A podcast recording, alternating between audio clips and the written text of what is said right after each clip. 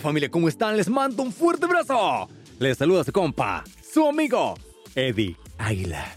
Familia, qué gustazo tenerlos nuevamente por aquí. Espero que disfruten este episodio porque a mí me encanta hablar de estos temas y el día de hoy tenemos algo bastante interesante de qué platicar. Ya saben que yo no soy un experto sobre todo, ¿verdad? Tal vez soy un experto en nada, pero a final de cuentas, así como ustedes, también me encantan estos temas y el día de hoy tenemos uno que nos ha venido acompañando desde bien chiquitos, ya sea que lo escuchamos en casa con la abuelita, ya sea que lo escuchamos en la fogata, lo vimos en las películas y, ¿por qué no? Pues ahí con los amigos en las pijamadas. Es un tema que embarca un misticismo de qué hay más allá de esta vida, qué sucede cuando mueres y por qué muchos vuelven como fantasmas. ¿Quiénes han, han visto qué hay allá? ¿Cómo lo puedes lograr? Bueno, todas esas preguntas creo que todo el tiempo nos las hacemos cuando hablamos de este tema, pero a final de cuentas, como pues nadie sabe nada a cierta ciencia, pues a final de cuentas lo dejamos ahí y simplemente se vuelve uno de estos temas de los que todos hablan, pero nadie les consta. Así que dije yo, pues ¿por qué no? ¿Por qué yo no? Si ya todos lo hacen, ¿por qué yo no? Vamos a platicar un poquito de qué es esto aquí en su podcast, en su episodio número 14 de otro Mundo Podcast. Vida después de la muerte. Pero bueno familia, ya no los enfado más, vamos a comenzar con este episodio y aquí los dejo con este guion que he preparado para ustedes, que ya saben que a mí me gusta hacer esta como esta sinopsis, este preludio, este intro para envolverlos a ustedes y a mí mismo en el tema y hablarlo un poquito más interesante. Así que los invito a que vayan, agarren su cafecito, agarren, no sé, un tequilita si quieren, pero pues no tomen tanto porque se van a sacar unos sustazos o se van a influenciar demasiado por mi voz tan sexy. no, no es cierto familia, pero bueno, tomen algo de su agrado, siéntense, relájense y vamos a disfrutar un poquito de esta plática y si estás ahí en tu carro, pues disfrútalo mi amigo, vas a poder poner atención y te la vas a pasar muy bien. Y bueno, hay nada más para recordarles que están en mis redes sociales, encuéntrenme como Otro Mundo Podcast en Facebook e Instagram y como Otro Mundo Podcast en todas sus plataformas de audio. Sin más que decir familia, comenzamos con su episodio número 14 de Otro Mundo Podcast, Vida después de la muerte. ¡Comenzamos!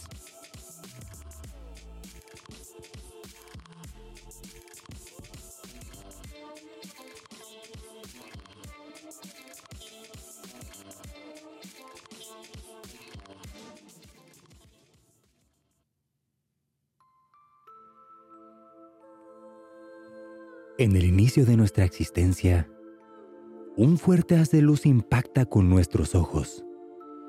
Y es ahí donde nuestro cuerpo se activa. Nuestros pulmones reciben su primer bocanada de aire y en medio de una chispa de dolor da inicio el primer día de nuestras vidas.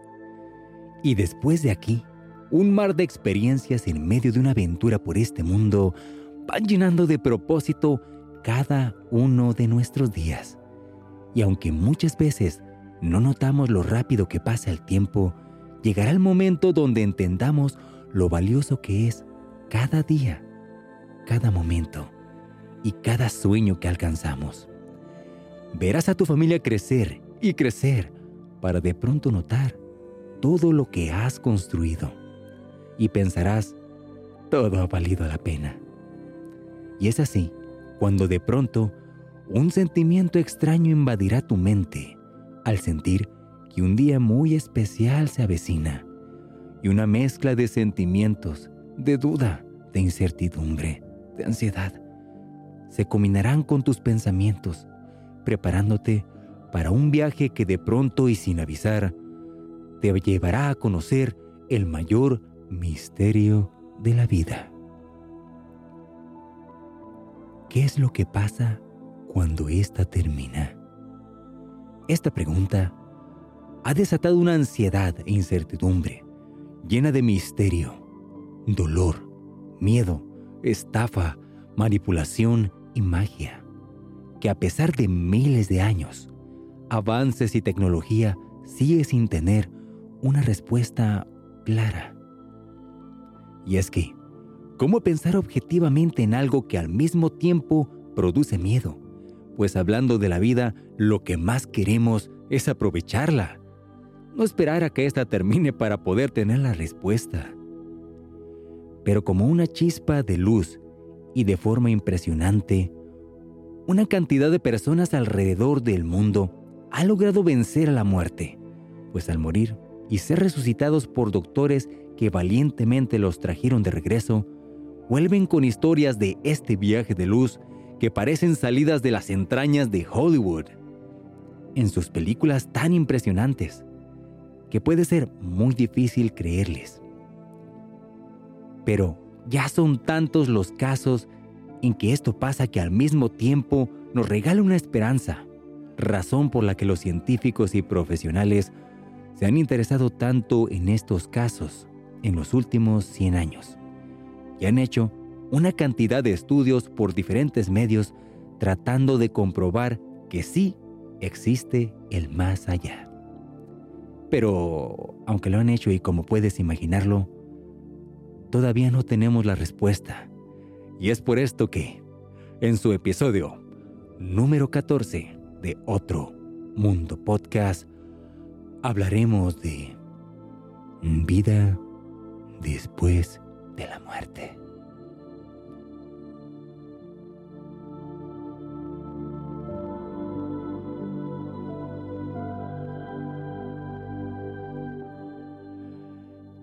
Familia, pues una vez más, ¿cómo están? De verdad, a mí siempre me da un gustazo poder platicar con ustedes y más, más que nada el, el día de hoy que tenemos un tema bastante bonito, bastante interesante y al mismo tiempo produce miedo. Me van a escuchar temblar un poco, familia, pero no créanme que, no es por miedo. Si han mirado alguno de los videos, que por cierto les, les ofrezco una vez más, en mis redes sociales, síganme por favor ahí en Otro Mundo Podcast por medio de Facebook y de Instagram.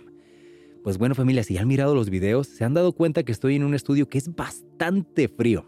No he instalado lo que es aire acondicionado, ya sea caliente o frío, pero frío hace bastante porque se mete por aquí por las paredes. No sé cómo, pero hace bastante frío. So, estoy bien congelado.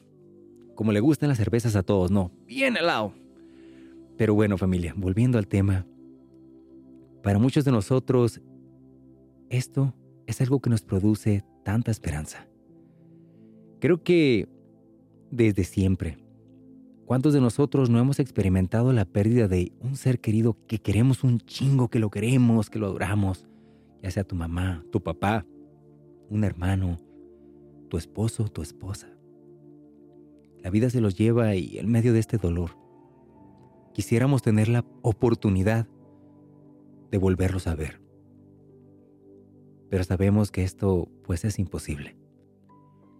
Sin embargo, pues ha pasado y sigue pasando que hay personas que dicen que pueden hablar con nuestros seres queridos.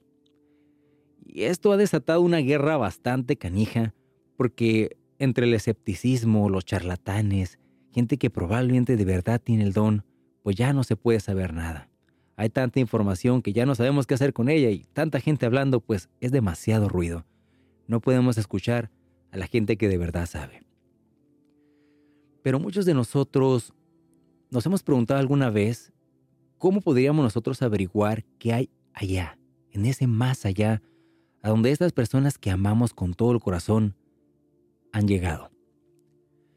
A esto se le llama ECM. Y por supuesto que si estás aquí, ya has escuchado hablar de esto.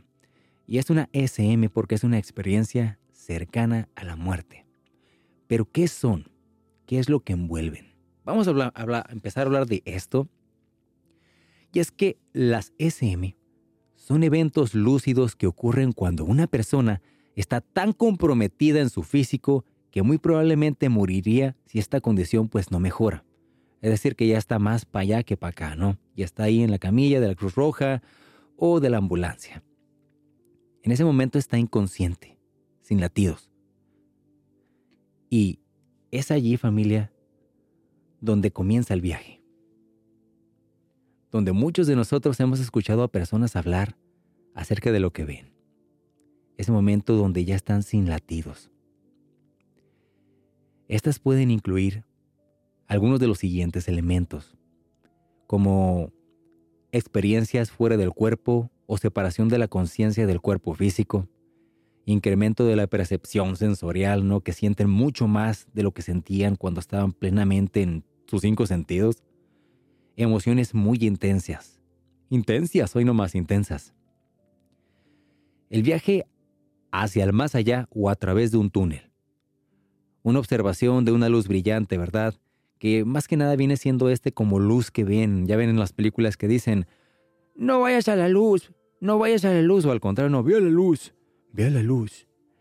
Y en teoría, pues muchos pensamos que detrás de la luz está el cielo, pero bueno, creo que esa ya es otra historia.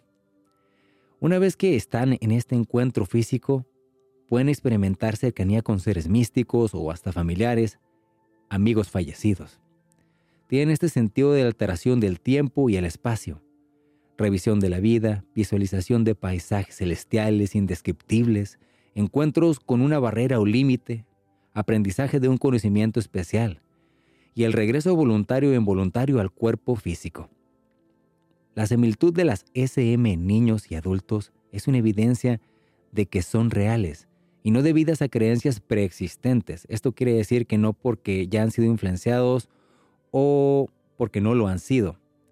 Eh, tal vez aquí me escucho un poco, digamos, confuso, pero en pocas palabras, ha ocurrido en adultos que tienen mucha experiencia y creencias ya preexistentes como en niños que no las han tenido porque todavía no alcanzan a razonarlas.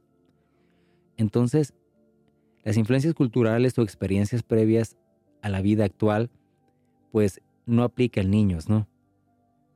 Y si así fuera, pues sería muy poco. Las características de la ESM son parecidas en todo el mundo y en personas de diferentes culturas. Si algunos de ustedes miraron el video previo de este episodio, yo les estaba platicando que durante mucho tiempo ya este tema ha causado mucho ruido. Y no está para más. Entonces, cada quien tiene sus teorías de qué es lo que pasa cuando uno se muere. Pero las personas que más nos pueden contar de esto son personas que han estado a punto de morir, ya sea por un accidente de tránsito, por una enfermedad, por cualquier razón. Y en el momento de esta sensación en que están dejando su cuerpo, están dejando de vivir, para ser más claros, comienzan, a experimentar todo esto que ya les platiqué. Miran una luz, se encuentran con ángeles, o no con ángeles, pero con seres celestiales. Y es aquí donde, sin importar de qué religión son estas personas, qué creencias tienen o la cultura, todos dicen o llegan a afirmar ver las mismas cosas, pero lo explican de una forma muy diferente. Por ejemplo, la puerta de luz. Hay gente que si tiene la religión muy arraigada desde siempre, pues su principal creencia va a ser que miró la puerta del cielo, las puertas de Dios. Si no, simplemente va a ser una luz muy, muy encandilante que no los deja ver, pero sienten una atracción hacia ella por ser una energía muy caliente. Otras personas dicen que miran seres de luz, otros que ven ángeles literalmente, y otras personas que ven a seres muy bellos e iluminados. En pocas palabras, estamos experimentando la misma situación, lo estamos viviendo con la misma experiencia, con los mismos ojos, pero lo interpretamos de una forma diferente. Entonces, yo personalmente, familia, podría decirles que tengo una experiencia. Híjole, ya estoy como Marta y Gareda, ¿no? Que cada que Jordi le platica algo en su podcast de ellos, que es de todo un mucho, cada que le platica algo, Marta y Gareda ya tuvo una experiencia, ¿no? Creo que en los últimos podcasts así he estado yo. Pero es que de verdad me han pasado tantas cosas, familia, que tengo plática para rato en la fogata, ¿no? Cuando estemos conviviendo. Pero cuando yo tenía unos seis años, iba a cumplir los seis años, y sí, sí me acuerdo, ¿eh? Y estaba disfrutando muchísimo mi fiesta de cumpleaños, ¿verdad? Y ya tenía mi pastel, regalos, hasta la niña que me gustaba, porque ya andaba enamorado yo a esa edad, bueno más. Y recuerdo que empecé a jugar con una de mis primas, ella se llama Melina. Entonces empecé a corretearla a ella para alcanzarla. Y en eso se nos ocurre salirnos a lo que es la calle de afuera. Cuando salimos corriendo, venía acercándose un Gran Marquis, de estos carros viejos, ya como de los ochentas, de esos de puro acero pesados. Y el carro me atropella, me lanza volando, caigo contra el suelo. Pero aquí les voy a contar una experiencia extraña. Cuando caigo al suelo, recuerdo que sentí como si una presión me empujara muy fuerte hacia el suelo para que no me moviera. En ese momento yo me desmayé pero antes del desmayo pude sentir lentamente cómo me estaba desvaneciendo. Durante este tiempo, yo no visualicé como una luz a la que tenía que caminar o muchísimos seres de luz. Algo que a mí me pasó fue que me sentí extremadamente liviano durante el sueño, durante el desmayo, y sentí que mi cuerpo no pesaba nada, como si estuviera flotando en un lugar sin gravedad o como si estuviera, digamos, flotando dentro del agua. Una sensación de paz, una sensación de mucha tranquilidad, de serenidad. No se sentía la temperatura, como dicen, ni frío ni calor. Y en medio de esto, bien de repente a lo lejos, yo empecé a escuchar que me hablaban. Y fue muy extraño porque me gritaban mi nombre una y otra vez. Entonces, lo escuchaba como un eco, así como en las películas cuando se escucha un eco como que te hablan a lo lejos, y bien de repente la voz se acercaba hasta que se acercó a mí y nomás escuché que me dijeron así. Eduardo. Y en ese momento abro los ojos y no había nadie. Volteé para todos lados y nadie estaba allí. Yo ya estaba acostado en mi cama. Hasta la fecha me sigo preguntando por qué no, no fue la Cruz Roja. en mi propio cumpleaños me agarraron, me llevaron a la cama y ahí estuve. Yo creo que no me vieron mal, me vieron respirando. O no, no sé cuánto tiempo había pasado, pero donde yo estuve fue mucho tiempo. A diferencia de otras personas que dicen como que fue casi nada, yo sentí que fue una eternidad donde yo estuve. Como que estuve consciente, pero al mismo no. Entonces, esto me hace pensar a mí que cuando dejas tu cuerpo, estás como siendo una conciencia. Que sientes como que te miras a ti mismo teniendo un cuerpo como una previsualización de ti mismo, pero en realidad, pues no, ¿cómo te estás viendo? Es nada más como si fueras una conciencia en medio de algún lado. Yo para este momento no tenía influencias religiosas de ningún tipo. Eh, mi mamá pues fue católica de nacimiento, ¿verdad? Pero no asistíamos con mucha regularidad y no era como que me tenían muy, muy influenciado uh, acerca de temas religiosos, de Dios. Sí sabía de Dios, ¿verdad? Porque recuerdo que mi mamá desde muy chico me enseñó uh, el, el, rezo del ángel de la guarda, ¿verdad? Yo creo que muchos de ustedes se los deben de saber, ¿no? Que dice ángel de la guarda, dulce compañía, no me desampares ni de noche ni de día y así. Y todas las noches, todas las mañanas, yo siempre rezaba el ángel de la guarda. Y era toda, digamos, como la mayor experiencia en ese momento religiosa que yo tenía. Pero cuando esto me pasó, pues no miré a mi ángel de la guarda.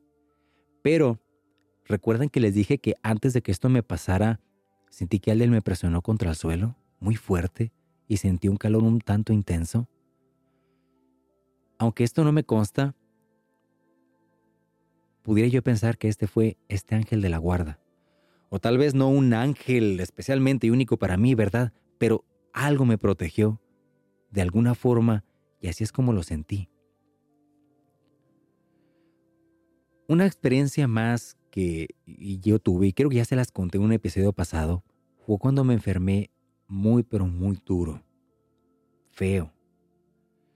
Y en medio de esta enfermedad donde sentía mi, lumbar, donde estaba cerca en la asiática, sumamente inflamada, sentía que no podía mover las piernas, pararme era casi imposible, sentía una fiebre intensa, un pesa, una pesadez de cuerpo muy fuerte. Y recuerdo que estaba el teletón, ¿no?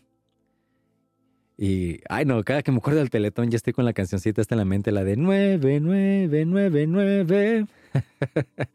Entonces, en medio de, los, de la programación, recuerdo que yo estaba enfermo y les juro que yo sentía que me moría, familia. A lo mejor estaba exagerando y ya, verdad, con el tiempo, porque esto me pasó cuando era niño, a lo mejor lo, como que lo, lo pienso más exagerado por todo lo que he vivido pero puedo recordar que en ese momento para mí era muy fuerte lo que sentía y yo sentía que me moría. Recuerdo que dijeron en una parte que encendieran velas blancas para pedir por todos los niños, ¿verdad? Entonces recuerdo que a pesar de mi pesadez y el dolor que sentía, ahí voy todo chingón yo como soldado en guerra en trinchera, ¿no? Me voy arrastrando familia, me bajo de la cama, me voy arrastrando hasta la cocina y agarro este encendedor que estaba en la cocina y me voy arrastrando hasta la sala porque allí, en la sala de mi casa, era el único lugar donde había una vela y precisamente era blanca. Mi mamá siempre le ha gustado tener velas. Entonces me arrastro, me arrastro hasta ahí a la única vela blanca de la casa y la prendo. Y ahí es donde recuerdo perfectamente que me dormí o me desmayé o ya no sé qué pasó. El punto es que cuando yo despierto, desperté sin ningún síntoma y desperté bien. Y de hecho hasta me pude parar y caminar normal. Y este tipo de recuperación tan, digamos, instantánea, pues estoy plenamente seguro que no es nada común. Yo creo que en lo absoluto y para nadie. Porque, pues cuántas personas podemos decir que nos curamos así de la nada y cuántas no quisieran que esto les pasara. Entonces, estas experiencias en mi vida me han hecho recapacitar una y otra vez cada que una persona me dice que Dios no existe, que el más allá no existe. Y he escuchado hasta varios comentarios donde te dicen, no, no, no, la creencia en el más allá y lo religioso es nada más una puñeta mental que culmina en, en la eternidad de tu existencia de una u otra forma, ya sea aquí o en otro lado. Y pues puñeta mental realmente, pues para los que, bueno, ustedes saben, pues, pero el caso es que es simplemente un acto de resistencia, un acto de placer que te das a ti mismo para negarte a una realidad. Entonces, me ha hecho recapacitar mucho mis propias experiencias sobre cómo puedo hablar de este tema a alguien que no cree. El tema de vida después de la muerte, pese a lo que muchos digan, al menos para mí, no tiene nada que ver con religión.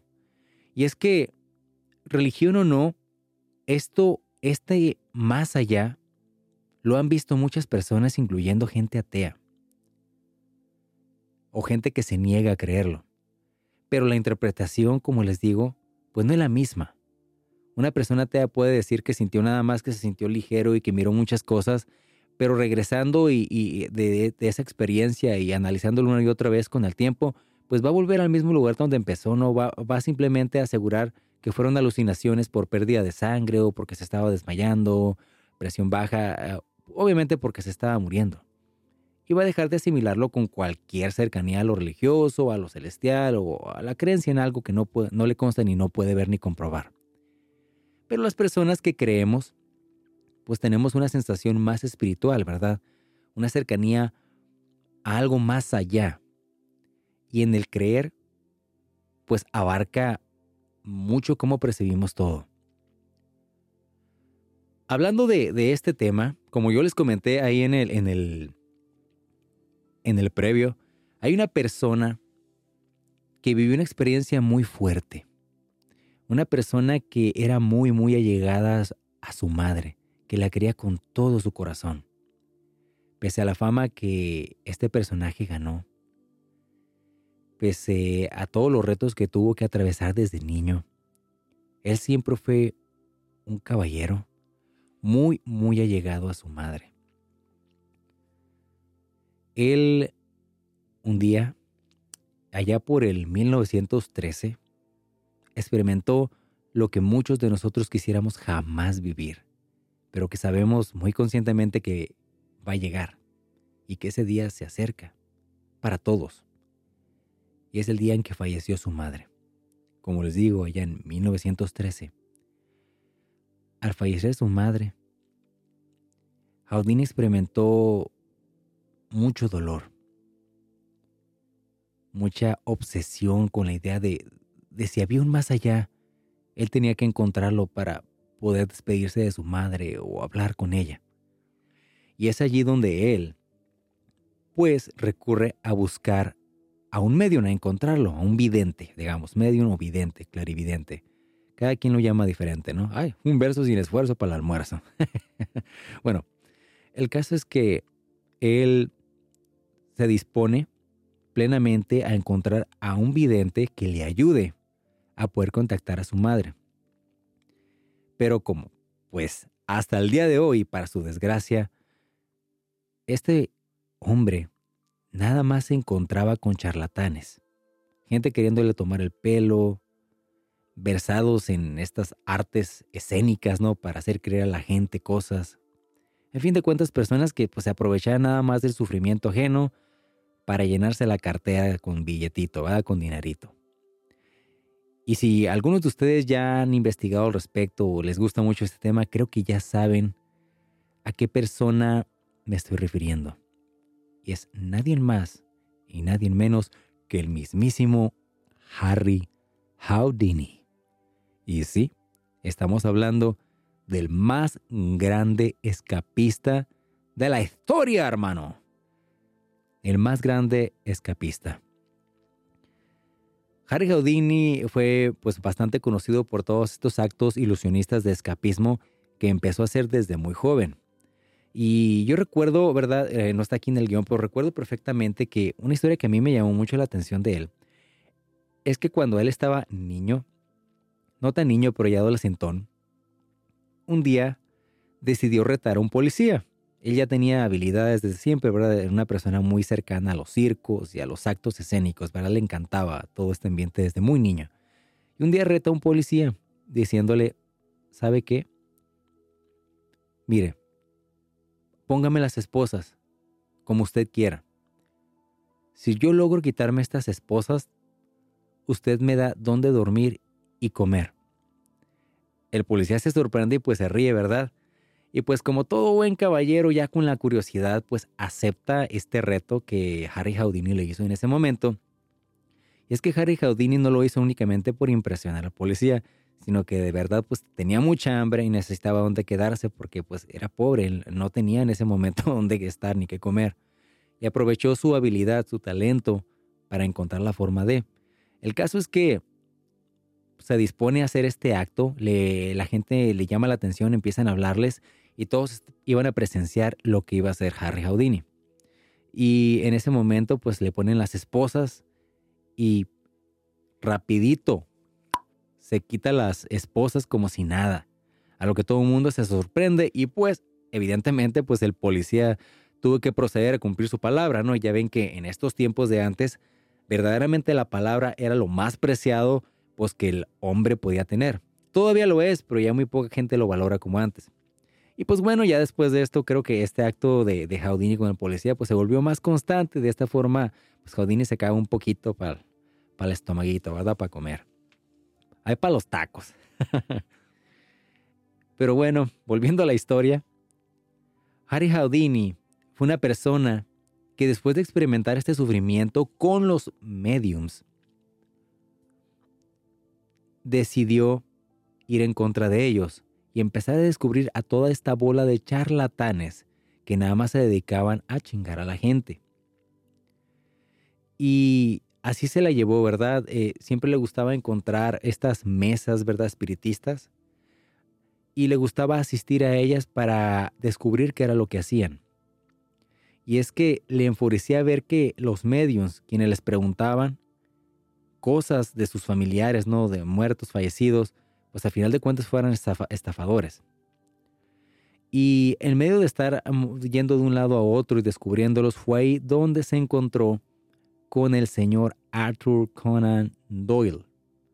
A ver si lo pronuncié bien, ¿verdad?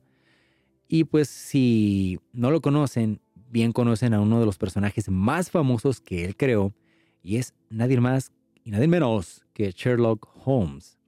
Entonces, este investigador increíble, ¿no? El, él fue el que creó este personaje, en teoría. y pues poseía una fe inquebrantable en el espiritismo, la cual llevaría al escritor a dedicar su vida y su intelecto para defender la posibilidad de contacto con los muertos. Aquí estamos hablando de este mismo escritor. Mientras tanto, como hemos dicho, el gran ilusionista Houdini pues se convertía en el azote y experto desenmascarador de medios desde una posición más racional. Y es aquí donde ambos, eh, Conan Doyle y Houdini, se conocieron en medio de estos actos, ahí en Inglaterra durante una gira que compartieron. Y es allí donde eh, pues inician ellos una amistad muy sincera, muy, muy sincera.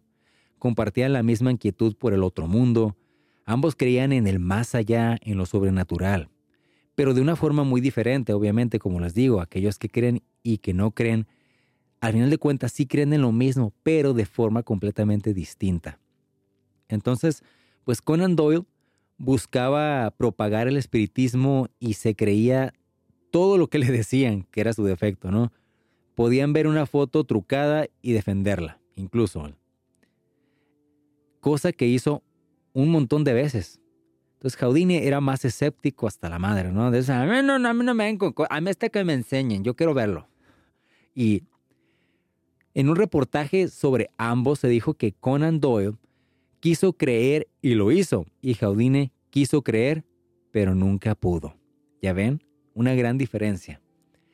Entonces, mientras Jaudini lidiaba con su dolor, Conan Doyle exprimía su imaginación al máximo escribiendo sobre las aventuras de arte de la seducción, y el destino quiso volver a juntar esta extraña pareja en el motel de Atlantic City.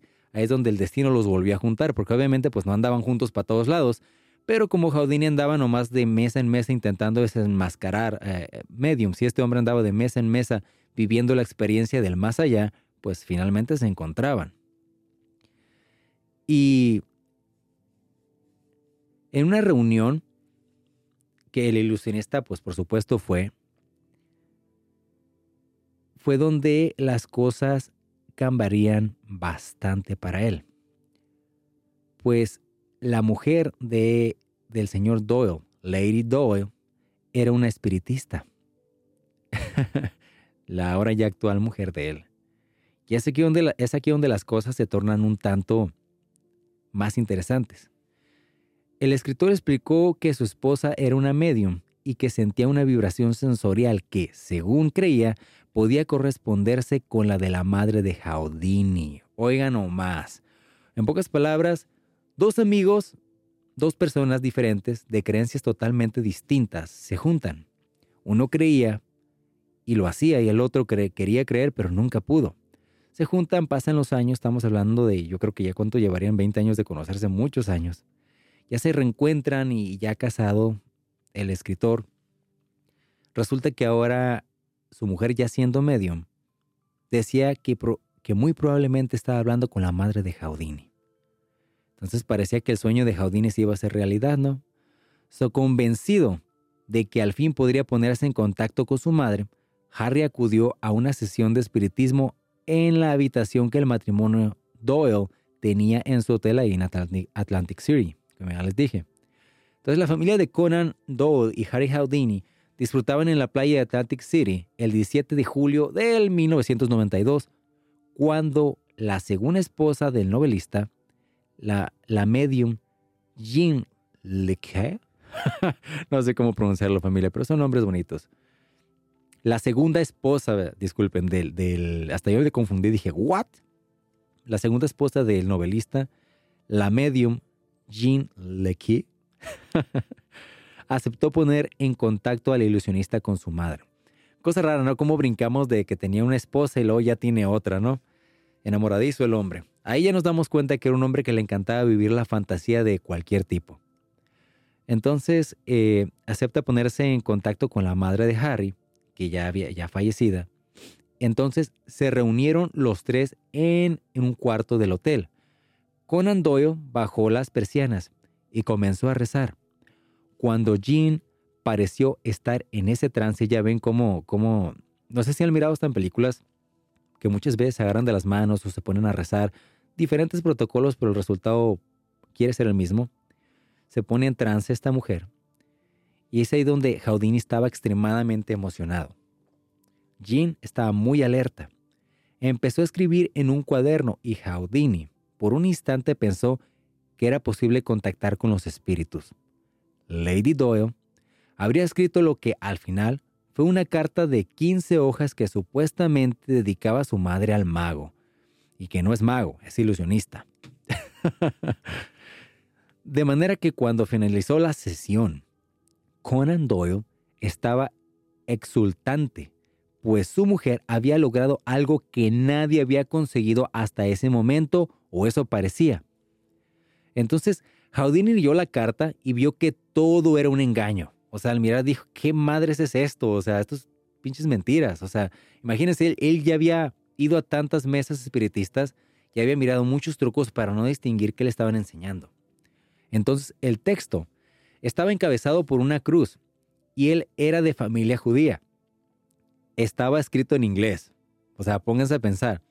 Entonces, cuando su madre, dice, cuando su madre era húngara, y vamos a ponernos en claro con esto, pues la mamá de, él no hablaba inglés. Que bueno, esto también se contrapondría con ciertas teorías donde se dice que cuando vas al más allá no existen los idiomas, todos se pueden entender, es una especie de sensación, una comunicación en la que todos se pueden entender, por lo tanto la traducción de lo que te digan probablemente puede ser en diferentes idiomas, pero esto es una creencia más que nada, no es nada comprobado, simplemente cosas que me ha tocado escuchar, y a lo mejor algunos de ustedes, ¿no? Entonces, la carta pues tenía un contenido muy genérico. Con genérico quiero decir pues que era como estos contenidos muy generales que a todos nos pasan, ¿no? Es como si alguien te dice, mmm, en tu futuro puedo ver que vas a ir al baño y tu popo va a ser café. pues no te, no te están diciendo nada del otro mundo, te están diciendo algo que es muy probable que pase, a menos que se equivoque y te salga verde la, ya sabes, ¿no? Entonces, eran las palabras de una madre cariñosa que estaba alejada de su hijo, en pocas palabras, pero no daba pistas de que fuera ella. No había datos concretos, ni un solo detalle para que Jaudini supiera que realmente era su mamá. Aquel día, pues Jaudini se tragó su orgullo por cierta estima a Doyle. No les expuso su engaño. Se limitó a darle las gracias y simplemente pues se fue, ¿verdad? Pues lo mejor que pudo hacer por, por un amigo. Su venganza, sin embargo, pues llegó poco después.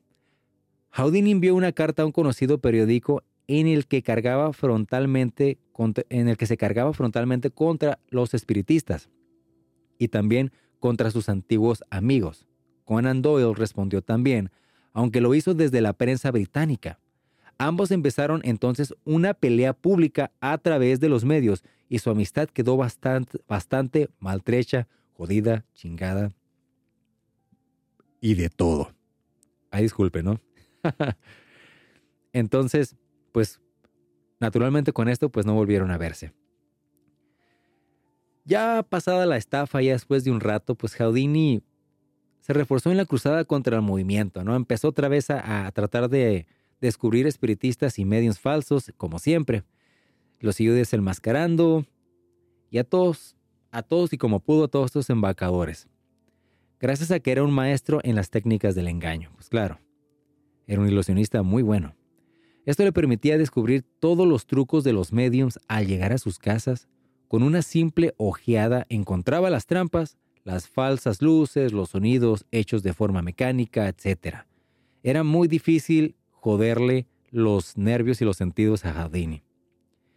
Él era un experto en este tipo de trampas, cansado ya pues, de farsantes, Houdini llegó a pensar que, cuando muriera, serían decenas de medios que afirmarían haber contactado con él, por lo que aquí viene la parte buena que les comenté yo en el previo.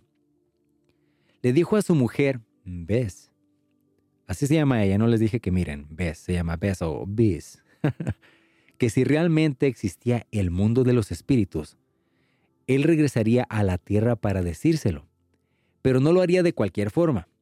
Óiganlo más, se comunicaría con ella mediante un código secreto que mezclaba tres letras con números.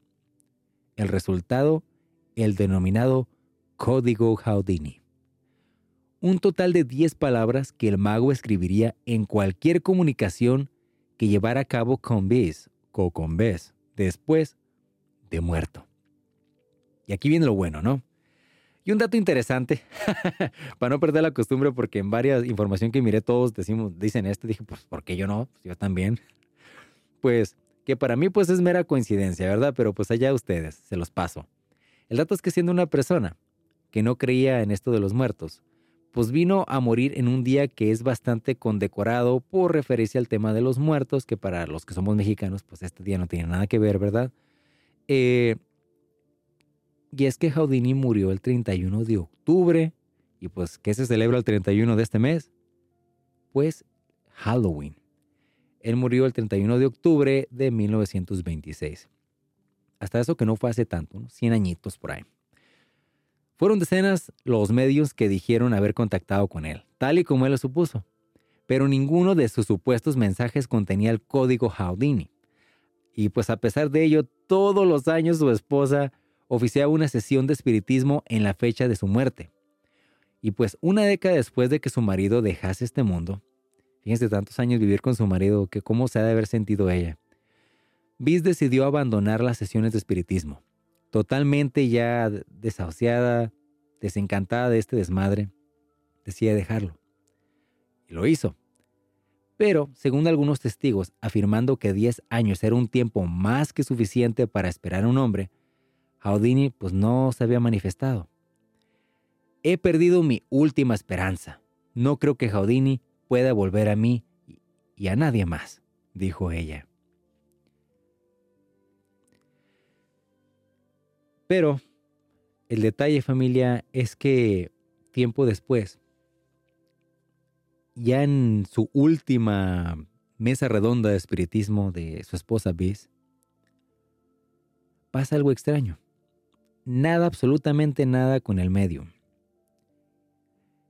Y es que el detalle es que después de esto, empieza a ocurrir una serie de eventos sobrenaturales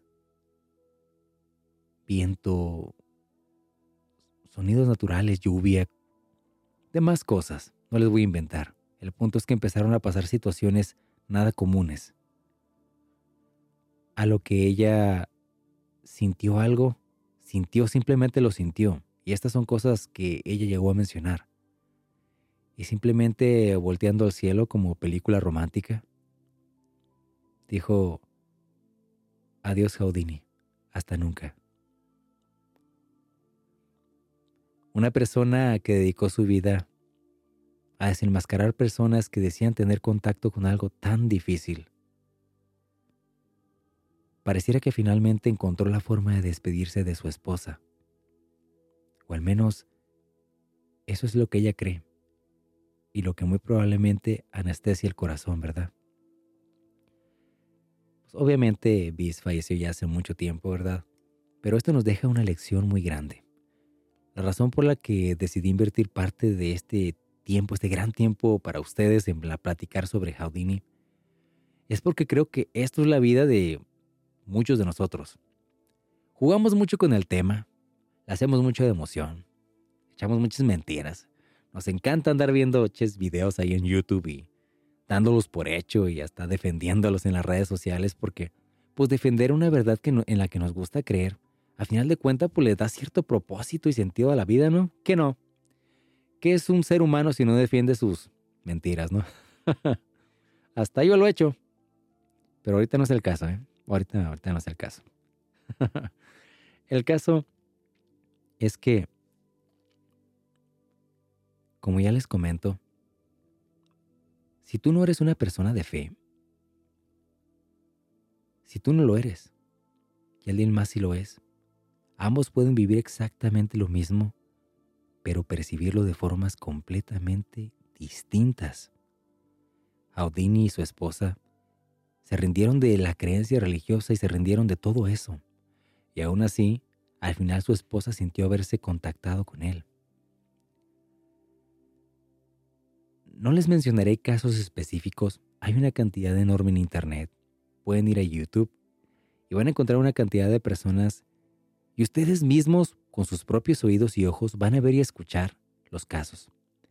Y se van a dar cuenta que todas estas personas terminan viendo cosas parecidas o lo mismo, pero lo explican de formas distintas. ¿Qué es lo que ustedes piensan familia? ¿Qué piensas tú, mi amiga, mi amigo? ¿Qué es lo que te inspira? ¿Tú crees que existe una vida después de la muerte? Al inicio de este podcast, de este episodio, pues yo les estaba comentando que yo sí creo. Tuve una experiencia muy bonita, nada celestial y llena de ángeles, cuando esto me pasó cuando estaba yo un niño, pero me hizo sentir que no sé exactamente cómo es, pero sí hay algo más allá. Esta voz que me habló, que susurró mi nombre, un susurro que se escuchó demasiado fuerte y me hizo abrir los ojos. Me hizo darme cuenta, en mi parecer, que efectivamente la vida después de la muerte existe. Ahora, las experiencias que yo les voy a comentar en este momento, familia, son cosas que me tocó vivir a mí. Y que estoy muy seguro que a algunos de ustedes esto les va a interesar mucho. Esto que viene, por eso ya no decidí no contar historias de otras personas, porque me di cuenta que yo tengo bastantes que les puedo contar, pero en este momento me decido contarles uno o dos, que estoy seguro que les van a parecer bastante interesantes y es la exclusiva aquí en Otro Mundo Podcast, porque pues como soy yo y es mi vida, pues nomás yo, nomás yo me la sé. Ay, qué baboso. En fin, el caso es que mi madre es una persona que se destaca mucho porque tiene un amor muy profundo a la familia. Es algo que toda la vida yo lo he notado que siempre se lo he admirado. A veces, aunque ella, eh, aunque ella no esté presente todo el tiempo para sus hermanos o para sus hijos en ocasiones o para personas, es una persona que siempre pide a Dios por ellos, que siempre está al pendiente de ellos y que parece que no está, pero ya está. Cuando fallece uno de mis tíos, bueno, vámonos más para atrás. Cuando falleció mi abuelo. Fallece mi abuelo. Puedo recordar que yo estuve en ese velorio. Y recuerdo cómo mi madre estaba sufriendo. Sufría muchísimo, mucho, mucho. Era algo increíble. También sufrió así cuando falleció Paco Stanley, la verdad que... bueno, esa es otra historia, pero mi mamá se encariñaba muchísimo de aquellas personas que le hicieran reír y que le hicieran pasar momentos muy gratos. Tuvo una infancia difícil mi madre. Recuerdo que sufrió demasiado. Lloraba mucho, en las noches no podía. Era como si mi mamá sintiera que se le iba la vida. Yo la escuchaba. Entonces puedo recordar que un día de repente ya no hizo nada. Dejó de llorar. Se le pasó, pensé yo. Y mi madre tiempo después me cuenta que su papá se, se despidió de ella. Yo me quedé impactado, pero me contó que ella sintió cómo lo miró en sus sueños, platicó con él. Y él muy cariñosamente se despidió de mi madre.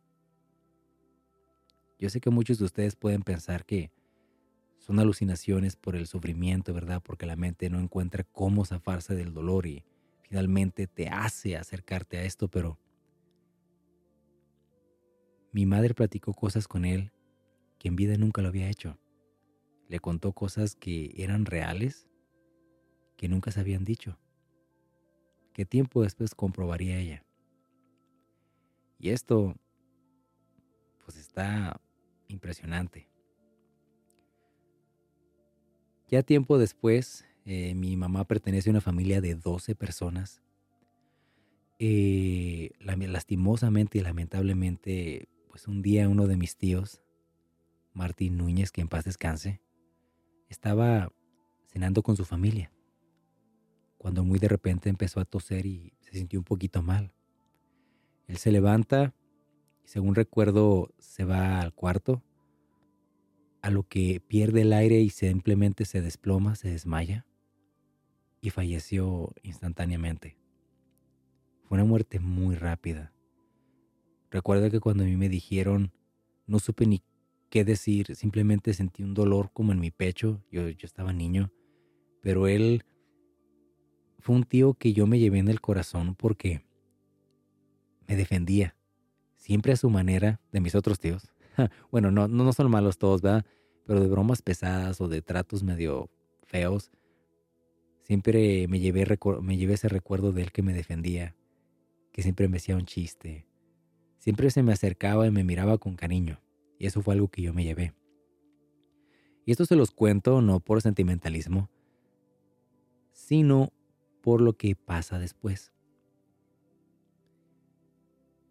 Al momento que mi tío muere, fue una de las peores veces que yo vi a mi mamá sufrir. Él era el bebé de la familia. Un hombre, extrañamente, ¿verdad? Porque era el bebé, pero era un hombre altísimo, grandote, ojos de color, güero. no parece mi tío, honestamente. pero era mi tío. Y su juventud, este positivismo, esta buena vibra que tenía, que de repente se fuera fue algo que dolió a mi madre. Nuevamente mi madre sufre mucho por él y de repente un día mi mamá me dice que miró a mi tío y que se despidió de ella. A lo que yo me sorprendí, pues mi madre aseguró que abrió los ojos y mi tío estaba parado en la cabecera de su cama en la cabecera, digo, en, el, al final de la cama ahí estaba parado y se le quedaba viendo y que ya no sintió miedo. Platicaron un poco, lo que finalmente se, se despidió y ya.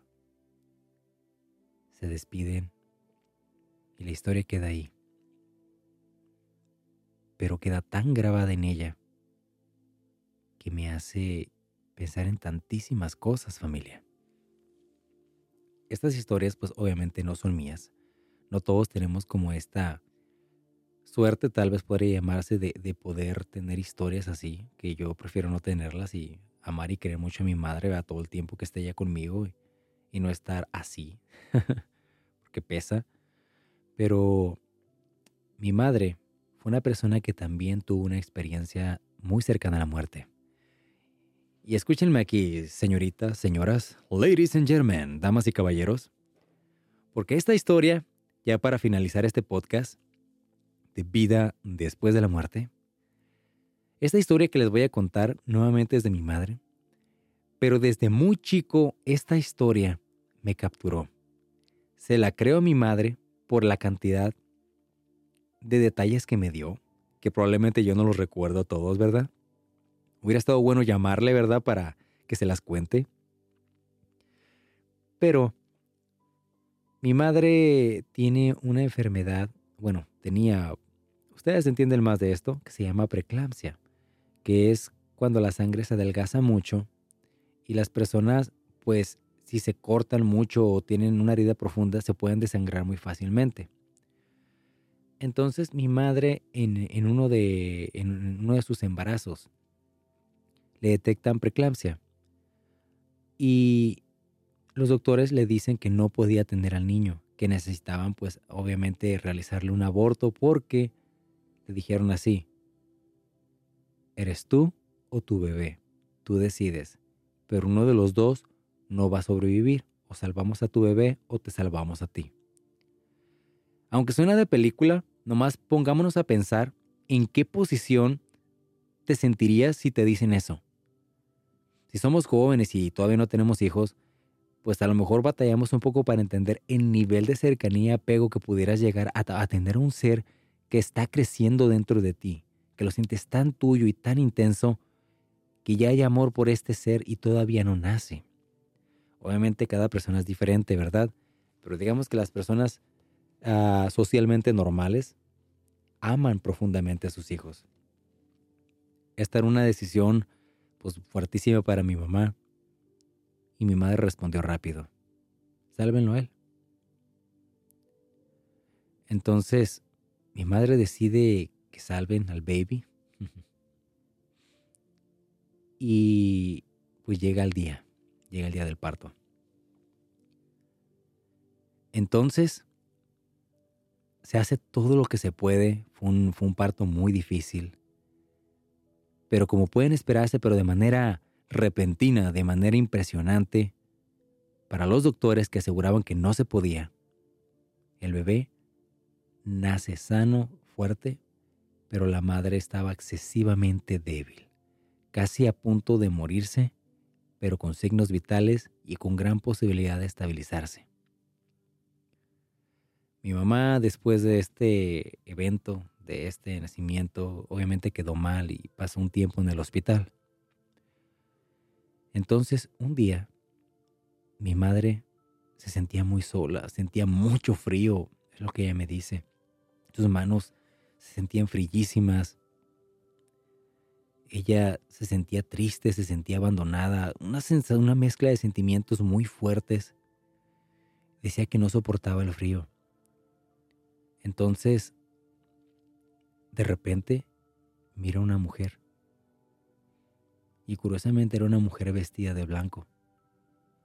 De momento y de reojo, pues mi madre pensó que era alguna enfermera o algo y trata empezó a hablarle. Entonces, cuando le habla de repente, esta mujer voltea y se sorprende. Nomás se le queda viendo con cara de sorpresa.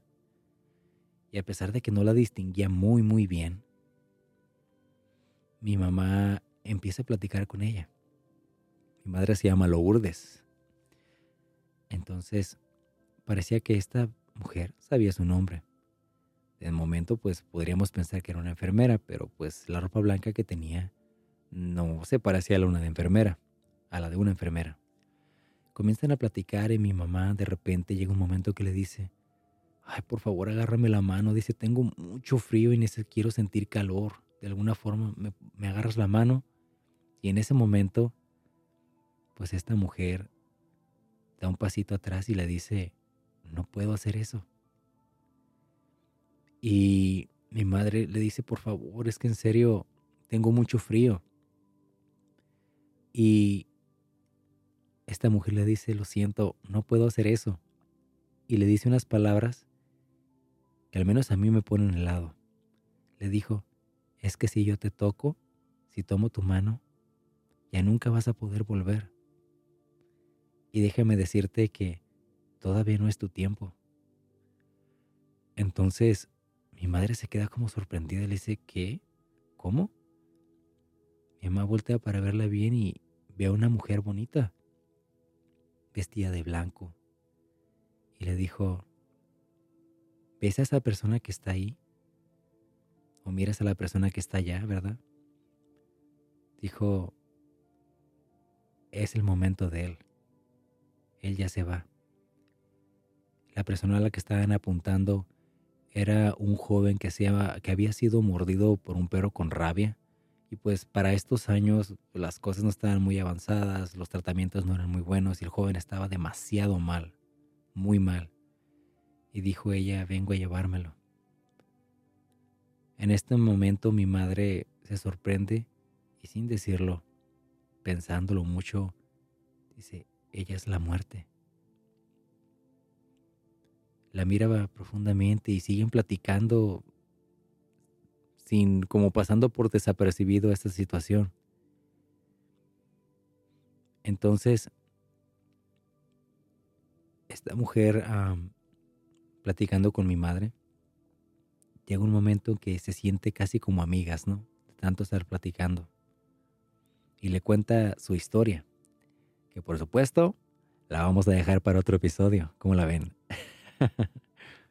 Porque es una historia bastante interesante. Entonces, ya a punto de despedirse, mi mamá la mira y le dice, ¿te puedo pedir un favor? Le dice ella, claro. ¿Crees que cuando llegue mi momento pudieras venir a verme y decírmelo para poderme despedir, ¿crees que me pudieras dar ese regalo? Y para mi escalofrío y para mi mente, ¿verdad? Ella le contesta, claro, ten por seguro que cuando llegue ese día, yo voy a venir a verte. Yo sigo pidiéndole a Dios que no, que no venga, que no venga nunca, que no vaya nunca. Pero esta historia que yo les estoy contando es una experiencia de mi madre. Me contó muchos detalles más, pero si me pongo a tratar de indagar entre tanto detalle, probablemente termine inventando o diciendo cosas que no. Y prefiero dejarlos con esto, con una versión un tanto más clara, más magicona de lo que pasó,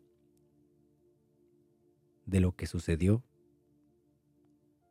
de la experiencia que mi madre tuvo con lo que al parecer era la muerte. Entonces, aquí es donde nos quedamos sorprendidos porque mi madre me platica de una mujer vestida de blanco, bonita, que se dedica a llevarse a las almas. Pero muchos tenemos esta concepción de que la muerte es como una parca que viene y se lleva las almas al más allá. Ahora, en personas que han tenido experiencias cercanas a la muerte, algunos han comentado ver a este ser, otras personas no. Entonces, esto quiere decir que no todas las personas van a tener la misma experiencia. Así como yo, les comento que yo me sentí como en un limbo, como muy liviano, como una especie de conciencia flotando, algo extrañísimo, cuando me pasó esto de que me atropellaron. Eh, de esta misma forma, hay personas que en lugar de esto ven luces, ven seres, ven familiares. Y es que es algo que yo pienso, en pocas palabras, que todo mundo venimos al mundo de formas diferentes y nos podemos ir de formas diferentes. Esto quiere decir que nadie es poseedor de la verdad y que dos personas con pensamientos contrarios o opuestos, ambos pueden tener razón sobre algo que los dos defienden como una verdad absoluta. Y es que la verdad absoluta no existe. Y es con esto familia, con lo que en este episodio yo los quiero dejar. Las verdades absolutas no existen. La existencia de un más allá es muy, muy probable, pero no es 100% segura. Probablemente el más allá, como muchos nos han hecho creer, no sea así. Probablemente el más allá sea único y especial para cada persona según la interpretación que tenga del mundo. Para mí, para mi madre, para Harry Houdini, para personas cristianas, católicas y para Carlos Trejo. la existencia de este mundo es completamente distinto para todos nosotros. Todos podemos tener experiencias parecidas, pero a final de cuentas, muy distintas. Pero en algo que todos llegamos a coincidir es que en este punto puedes llegar a sentir una profunda paz. El lugar especial para cada persona es distinto. A lo mejor para algunos es el mar, para otros es un bosque verde, para otros una pradera bonita, para otros estar en un rancho lleno de luz. Para algunas personas los ángeles son como mujeres y para otros son seres como guerreros. Pienso que esto a final de cuentas sí juega un papel muy importante en cómo interpretas este mundo o cualquier cosa que te pase en la vida. Pero a final de cuentas, créanme que todos coincidimos en algo. Y aunque lo nieguen, aunque muchos digan que no, a final de cuentas, todos terminamos creyendo.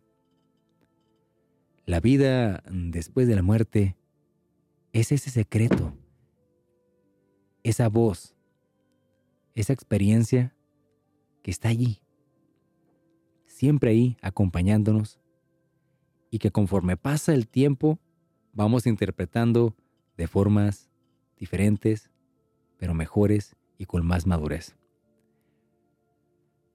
Ah, familia, qué, qué gusto de verdad. Me sentí muy bien platicar con ustedes de este tema. Va a haber más temas como este en el futuro. Si este episodio te gustó, por favor familia, ayúdenme a cumplir este sueño, compártelo con más personas a las que este episodio les pueda servir, entretener, ayudar, les pueda enseñar algo, simplemente causarles un bien familia. Me pueden encontrar en mis redes sociales como Otro Mundo Podcast. Ustedes ya saben familia, pueden encontrarme en estas redes sociales también como Eddie Águila en Facebook e Instagram también. Pero de preferencia, pues síganme allí en la página oficial que es Otro Mundo Podcast, donde ustedes van a poder encontrar videos, ¿verdad? Donde son, son como mini podcasts. Eh, tiendo a ser videos de 5 sets, de 4 o 5 sets, hablando sobre un tema en específico. Ahora les aclaro, Otro Mundo Podcast, el nombre viene más que nada porque cada mente es un mundo. Si traducimos el nombre sería Otra Mente Podcast. Entonces, ¿qué quiero decirles con esto? Cuando yo hablo de cierto tema, lo que hago es tratarme de poner en los zapatos de personas que están en esa situación. En los videos que se pueden encontrar en Facebook estamos hablando de oficiales de policía. Como ya saben, yo fui policía por tres años y por lo tanto me puedo poner en los zapatos de, estas, de estos oficiales para entenderlos un poquito de cómo se siente estar en su posición ante las situaciones en las cuales ellos tienen que estar día con día, familia. Entonces, estos videos están bastante interesantes, familia. Yo de verdad les recomiendo con todo el corazón que vayan, los miren. Ya van cuatro hasta este momento y próximamente se estará publicando el quinto y último video de esta serie de policías para comenzar con una nueva que estoy plenamente seguro que les va a interesar. Pero bueno, familia, gracias por haberme acompañado, por estar aquí, por haber pasado un buen momento conmigo. Yo me despido de ustedes con todo el corazón y como siempre les digo, familia, un mensajito. Nunca sabrán lo fuertes que son hasta que ser fuertes sea su única opción, familia. Así que, nos vemos y nos escuchamos muy pronto.